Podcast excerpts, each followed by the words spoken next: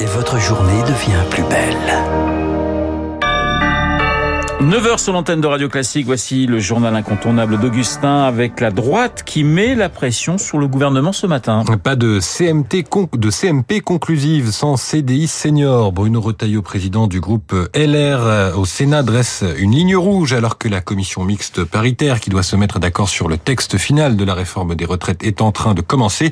Le gouvernement souhaiterait revenir sur ce dispositif pour l'emploi des seniors qui est défendu par la droite. La contestation contre cette réforme. Elle se fera entendre une nouvelle fois aujourd'hui et demain dans les rues. Trafic perturbé à la SNCF ce mercredi dans les transports, dans les transports franciliens. Peu de RER. E trafic seulement légèrement perturbé dans le métro. L'inflation révisée à la hausse pour le mois de février. 6,3 au lieu de 6,2%.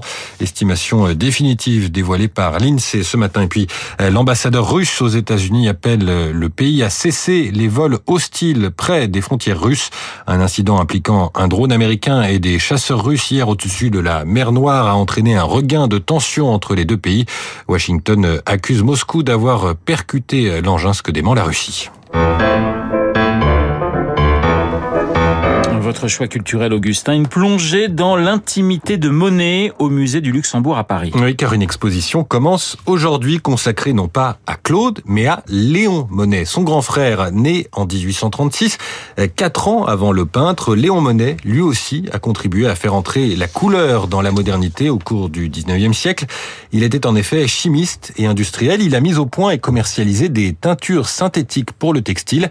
Avec ce parcours, il a pu financer les premiers travaux de son frère frère et de ses amis impressionnistes à partir du milieu des années 1860, avant même l'invention du terme en 1874. Il s'est constitué une collection petite par la taille mais impressionnante par sa qualité. 1874, c'est également l'année où son frère réalise son portrait, un chef-d'œuvre présenté pour la première fois au public. Peint en plein air, Claude Monet voulait le reprendre en atelier quand Renoir et Sisley, qui étaient présents, l'en ont empêché. Géraldine Lefebvre, commissaire de l'exposition, nous présente le résultat. Léon Monet se tient à mi-corps, légèrement de profil. De ce col blanc euh, rayonnant sort le visage d'un homme qui a des pommettes assez, euh, on va dire, orangées, en tous les cas un bon teint. Donc c'est un homme qui a réussi, qui se présente de manière assez assurée au regard de son frère. Et c'est vrai que ce portrait, l'image que Claude Monet donne de son frère n'a pas été bien reçue par Léon Monnet, qui a décidé de ne pas le montrer. Pas de quoi entamer la complicité des deux frères jusqu'à une brouille jamais résolue que Claude regrettera à la mort de Léon en 1917. Léon Monnet, frère de l'artiste et collectionneur, exposition à découvrir jusqu'au 16 juillet au musée du Luxembourg à Paris. On termine avec un point sur les marchés. On retrouve Sylvie Aubert d'Investir, le journal des finances. Bonjour Sylvie, quelle tendance à l'ouverture? Bonjour Augustin, bonjour à tous. Eh bien, on note euh, encore un peu de prudence à la Bourse de Paris, moins 0,4% à l'ouverture, 7111 points. Pourtant, hier, Wall Street a terminé dans le vert. Alors, la faillite de la Silicon Valley Bank n'a pas dégénéré en crise financière, car les autorités monétaires américaines ont pris des mesures immédiates pour assurer la liquidité.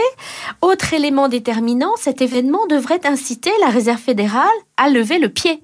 La hausse de taux à marche forcée qui a fragilisé les banques régionales américaines comme SVB.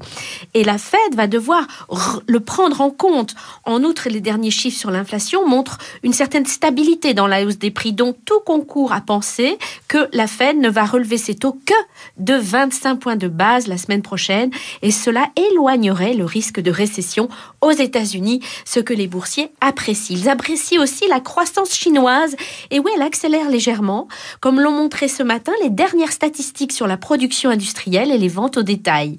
Sylvie Aubert, Investir pour Radio Classique. Merci Sylvie, merci Augustin. On vous retrouve à 10h pour un prochain point d'actualité. Bonjour Franck. Bonjour Renaud, bonjour à tous. Franck Ferrand, comme tous les matins sur l'antenne de Radio Classique. Nous partons pour l'année 1967 avec la catastrophe du Torrey Canyon. Eh oui, ça a été la première grande catastrophe écologique.